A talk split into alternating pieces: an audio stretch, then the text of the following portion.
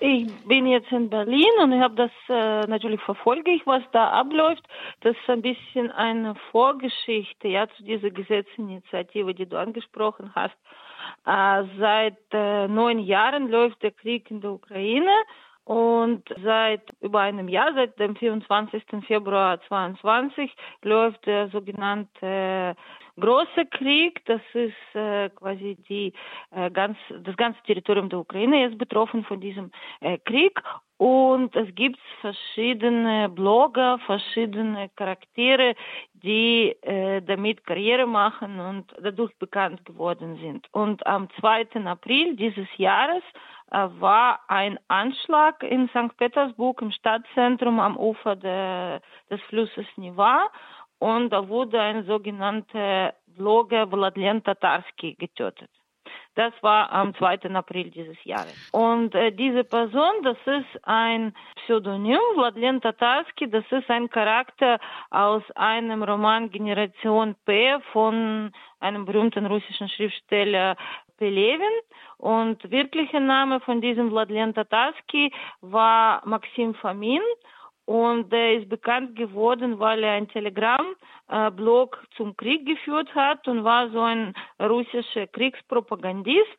In Wirklichkeit war ein ukrainischer Krimineller und saß in einem Gefängnis in der Nähe von Donetsk wegen Banküberfälle. Entschuldige, ich habe auch gehört, er ist ein Rechter, ideologisch Ja, der der ist ein Rechtsextremer, aber sozusagen seine Hintergründe der war ein unbe unbekannter Krimineller, der Banküberfälle ausgeübt hat mit seiner Bande.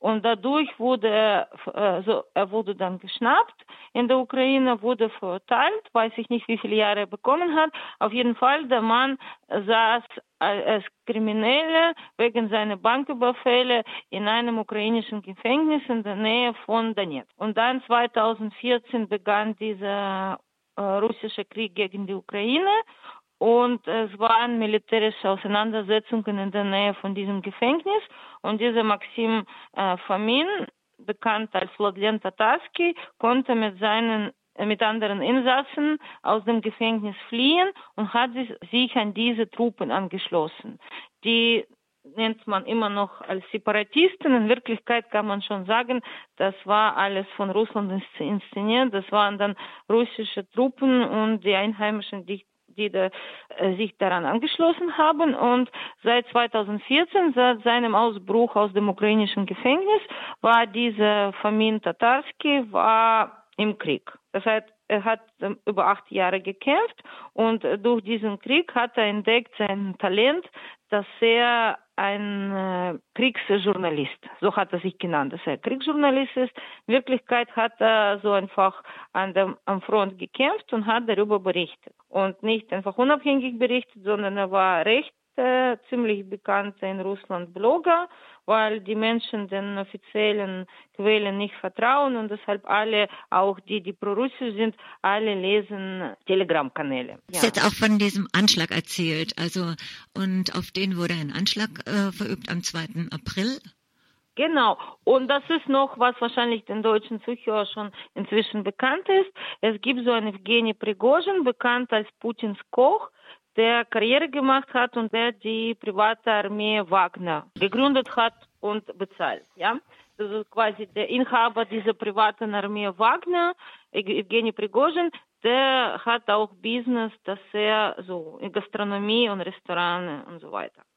Und dieser Anschlag passierte in seinem Café, das er den russischen rechtsradikalen Hacker zur Verfügung gestellt hat, wo sie sich versammelt haben und äh, haben dann ihre Ansch äh, Kyberattacken geplant an ukrainische Einrichtungen, westliche Einrichtungen und so.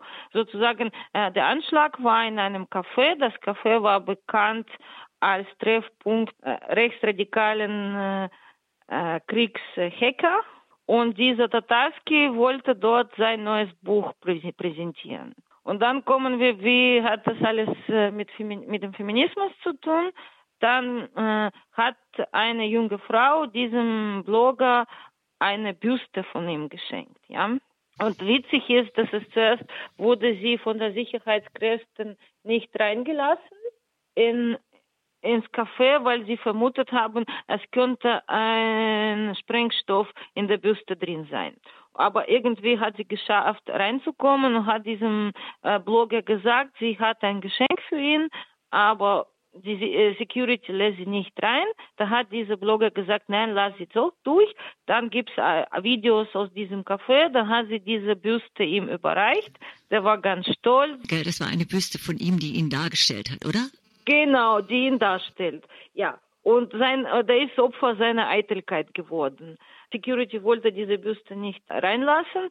Er hat darauf bestanden. Die junge Frau hat ihm das übergeben und er hat diese Büste von sich selbst neben sich gestellt und etwa 40 Minuten, Sekunden später explodierte die Büste. Und der ist nur, der ist der Einzige, der gestorben ist, weil diese Büste neben ihm stand. Aber man sagt, es waren bis 40 Leute, die verletzt wurde, aber nicht schwer verletzt wurde. Die Videoaufnahmen aus diesem Café sehen schrecklich aus. Und es gibt Videos, dass diese junge Frau dann nach diesem Anschlag äh, das Café verlassen konnte. Ja?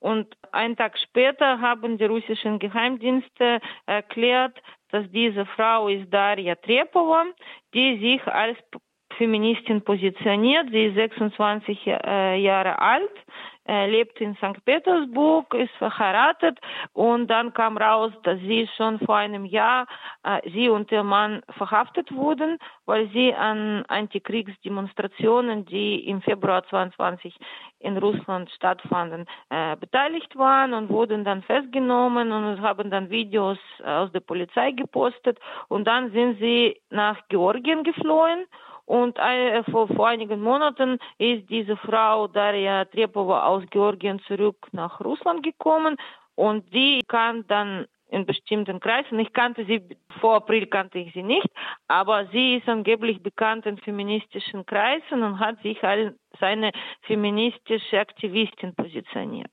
Wird das jetzt Feministin angehängt oder ist das nachweislich aus feministischen Kreisen? Naja, Nachweis, so überall auch in Wikipedia steht, dass sie sich als, also dass sie feministische Aktivistin war. Aber was sie da gemacht hat und wie, das kann ich nicht beurteilen. Und ich hatte dann einen Spitznamen, die war auch in feministischen Kreisen nicht unter ihrem richtigen Namen, aber so ziemlich jung und äh, ziemlich jung und hat sich positioniert als Feministin. Aber ob sie tatsächlich das gemacht hat, ob sie beteiligt war, ob sie einfach diese Büste bekommen hat und dachte, dass sie eine Kunstaktion macht. Es gibt so sehr viele Fragen, die wir nicht beantworten können und nicht beantworten werden, weil es ist eine politische Diktatur. Es gibt keine Pressefreiheit, es gibt keine Presse mehr, es gibt nur Propaganda.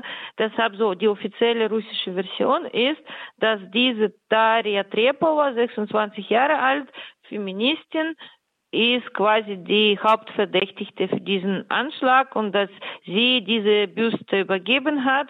Man weiß nicht, ob sie wusste, was da drin ist oder nicht. Aber das ist schon verdächtig, wenn sie gewusst hätte, dass da eine Bombe ist. Wieso ist sie dann in der Nähe geblieben? Weil es war da gefährlich. So, es scheint, dass sie wahrscheinlich doch nicht wusste, was drin war. Aber mehr wissen wir nicht. Jetzt sagt so der russische Staat, dass sie die Hauptverdächtigte ist und dass sie nicht alleine gewirkt hat und man versucht natürlich schon die Ukraine einzubeziehen, dass sie dann von ukrainischen Geheimdiensten benutzt wurde und so. Aber das werden wir nicht äh, erfahren. Wichtig aber ist, dass schon am, am 2. April war dieser Anschlag. Dann wurde sie schnell äh, verhaftet und sie hat versucht zu fliehen, weil sie dann auch ihre Frisur geändert hat und so weiter. Aber schon am 4. April hat ein Duma-Abgeordneter eine Initiative gemacht. Oleg Matveyev, glaube ich, ist sein Name, dass zwei Tage nach dem Anschlag hat diese Duma-Abgeordnete Abgeordnete einen Vorschlag gemacht, dass man Feminismus als eine extremistische Ideologie einstuft und damit in Russland verbietet. Ich muss noch mal einen Schritt zurück machen. Äh, kriegst du was mit oder weißt du was über die äh, Debatte zu Gewalt gegen Menschen jetzt von Seiten Feminist Anti-War Resistance, also dem feministischen Widerstand oder anderen Gruppen? Wird das diskutiert oder ähm, gibt es da eine Haltung oder ist das nicht bekannt? Mir ist es leider nicht bekannt. Da tief bin ich nicht. Weil ich so persönlich selbst bin jetzt äh, seit über einem Jahr mehr mit der Ukraine und mit den Ukrainer in Deutschland beschäftigt als mit inneren russischen äh, Entwicklungen. Ich kriege schon was mit, aber nur meistens auch aus der Presse. Deshalb ich bin so in diese interne Diskussion nicht verwickelt. Und ich weiß, dass da die Menschen sich radikalisieren, ja, und dass es quasi ein friedlicher Widerstand ist in Russland im Moment nicht möglich. Das heißt, so was man hier so kennt, dass man irgendwelche Akt Kunstaktionen macht oder Demonstrationen oder so äh, oder irgendwelche Kundgebungen, das kann man in Russland äh, alles nicht mehr machen.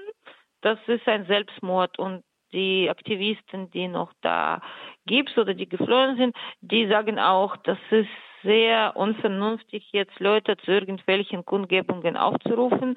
Also allein, wenn man das Wort Krieg benutzt, ja, das ist offiziell, heißt alles, was passiert. Dieser schreckliche Krieg darf man nicht in Russland als Krieg bezeichnen. Dafür kriegt man sieben Jahre Knast, sozusagen und diese Debatte zu Gewalt oder welche Aktionsform, die wird vermutlich auch nicht öffentlich geführt und dazu kannst du uns. Das Einzige, was ich dazu sagen kann, es gibt eine sehr berühmte äh, Journalistin, die lesbisch ist, auch so offene Lesbe, Elena Kostyuchenko, und sie hat mehrere Jahre für die Neue Gazette in Moskau berichtet, ja.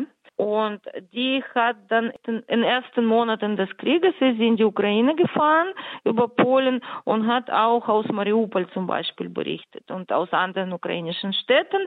Und danach konnte sie natürlich nicht mehr nach Russland und die war dann in Berlin. Und ich weiß nicht, was diese Elena Kostючenko jetzt macht, weil sie war quasi die feministische Stimme, ja eine sehr bekannte, sehr begabte Journalistin. Und sie hat äh, vor einem Jahr, ich glaube, ja, das war so April, Mai, hat sie einen Post in Facebook veröffentlicht, wo sie sehr traurig äh, mitgeteilt hat, sie haben versucht, friedlich mit, mit den Wörtern quasi gegen dieses Regime was zu machen.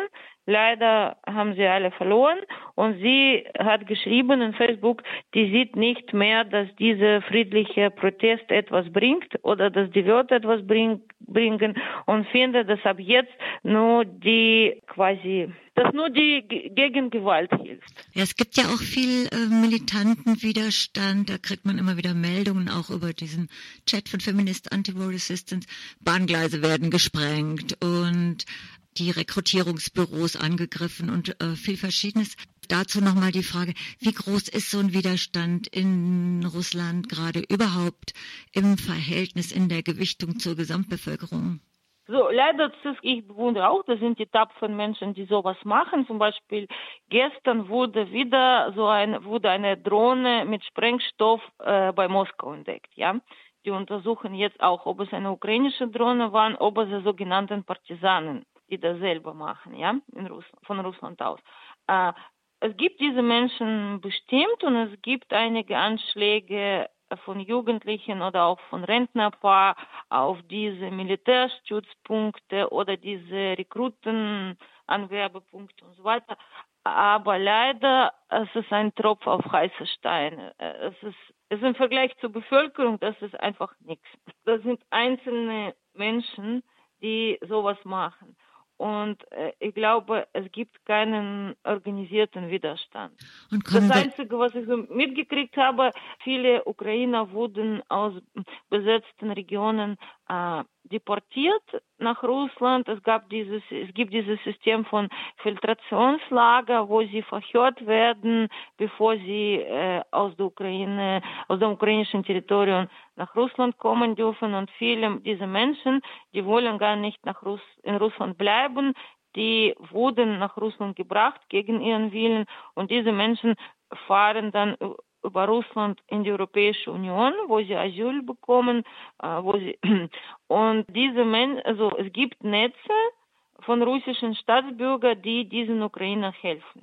Das weiß ich, das habe ich persönlich aus meinen privaten Kontakten auch gehört, aber es gibt auch angeblich Telegram-Gruppen, wo sie das alles koordinieren Das ist das Einzige, was ich wirklich selber gehört habe und habe kenne Leute, die mir gesagt haben, dass sie solche Leute kennen, die das in Russland. Und wenn die russische Bevölkerung das mitkriegt, also falls es ist ja alles auch nicht einheitlich und sehr groß und sehr schwierig, fällt das auf, äh, kommen diese Informationen breit an? Gibt es die Informationen für alle oder sind die Leute in der Mehrheit desinteressiert? Die Menschen sind in der Mehrheit desinteressiert. Äh, es gibt wirklich so, ich würde sagen, ich bin schon die Mehrheit meines Lebens so, die, die, ich lebe mehrere, ja, mehr Jahre in Deutschland, als ich in Russland gelebt habe, ja, inzwischen. Und äh, es ist natürlich schwierig, Kontakte zu halten. So quasi mein mein Leben von letzten zehn Jahren spielte sich, sagen wir so, in Deutschland und in der Ukraine ab, ja, nicht mehr in Russland. Aber trotzdem, ich würde sagen, ich komme aus einer bestimmten gebildeten Schichten aus in Russland, ja. Und die Kontakte, die ich bis vor einem Jahr hatte, die waren auch dann quasi eher so Menschen mit Hochschulabschluss, die dann als Ärzte oder äh, Lehrer arbeiten. Und da bin ich selbst überrascht, welche Erfolge die Propaganda erreicht hat. Ich würde sagen, ich kenne Leute, die jetzt in, ich, ich kenne Leute, die jetzt aus Russland geflohen sind vor einem Jahr, die jetzt zum, zum Beispiel jetzt habe ich festgestellt gestern, als ich recherchiert habe, es gibt so eine Feministin aus äh, St. Petersburg, die ganz jung ist und die ist Tochter von einem afrikanischen Aktivisten, den ich kenne. Also sie hat Instagram, Blog, sie heißt Young Masha, ja. Und die ist äh, so Feministin, die ist Afro-Russin und die ist geflohen. Die ist inzwischen in Berlin-Kreuzberg. Die musste dann in diesem Jahr nach äh, Deutschland fliehen. Ich kenne Leute, die in die Türkei geflohen sind, Männer, die Angst hatten, dass sie einbezogen werden müssen, dann in den Krieg gehen und in Ukraine töten. Solche Menschen kenne ich. Ich kenne ein paar Menschen, die in Russland sind, eher versuchen ein normales Leben weiterzuführen und die haben mir dann am Telefon oder im Chat ihre Position gesagt, dass sie gegen diesen Krieg sind, dass sie das alles schrecklich finden. Aber auch diese Leute berichten mir, wie die Bevölkerung um sie herum verrückt geworden ist. Zum Beispiel, ich kenne eine Ärztin in Russland, die ist das war für mich eine Überraschung. Die war nicht so politisch interessiert. Die ist jetzt eindeutig gegen den Krieg. Und die berichtet mir, dass die, sogar die Ärzte kein Problem sehen, in die Ukraine zu fahren und dort Geld zu verdienen. und sie sagte, sie sagte mir einmal am Telefon, ich, ich dachte, äh, wenn man Arzt ist, dann ist es gegen, ist man automatisch gegen den Krieg. Ja. Sie sagt, ich bin sprachlos. Es gibt sogar Kolleginnen und Kollegen von mir, die Ärzte sind und die wollen dann in die Ukraine fahren, um Geld zu verdienen und verstehen überhaupt nicht, dass sie äh, so den Krieg unterstützen und dass sie am Töten sich beteiligen. Weil wir vorher waren bei dem Feminismus mhm. und Extremismusgesetzen. Wie siehst du das denn? Wie geht das weiter äh, mit der Repression auch speziell gegen Andersdenkende oder Feministinnen auch konkret? Naja, konkret, ich würde sagen, es ist alles, was nicht in dieses offizielles Propagandabild passt, ist es schon wird als feindlich gesehen, ja. Äh, zum Beispiel dieses Verbot der homosexuellen Propaganda, oder wie heißt, gibt schon inzwischen seit zehn Jahren. Es gab schon seit Jahren Diskussionen, dass die Feministinnen schlecht sind, dass es, es alles wird in ein äh, Topf geworfen, ja. Also Pädophile, Feministinnen, Child-Free, alles, was quasi diesen traditionellen russischen Werten nicht entspricht. Jetzt ist quasi diese Gesetzesinitiative wurde geäußert.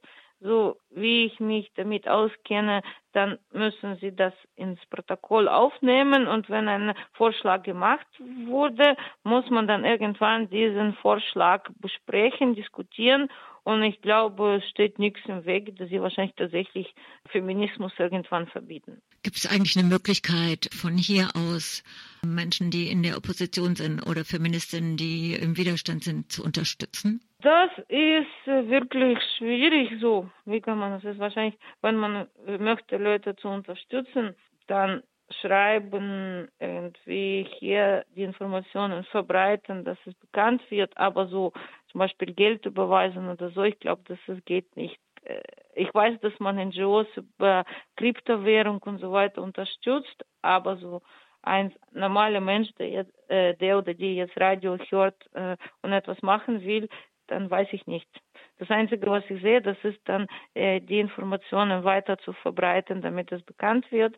Es ist natürlich diese tapferen Menschen, die jetzt in Russland Widerstand leisten, die machen was Wichtiges, aber die, sie sind in einer eindeutigen Minderheit. Aber das ist es immer, was man unterstreichen musste. Das ist quasi, die Opfer sind heute nicht die Russen, sondern die Ukrainer. Das ist der Krieg Russlands gegen die Ukraine. Ukraine war ein friedliches Land.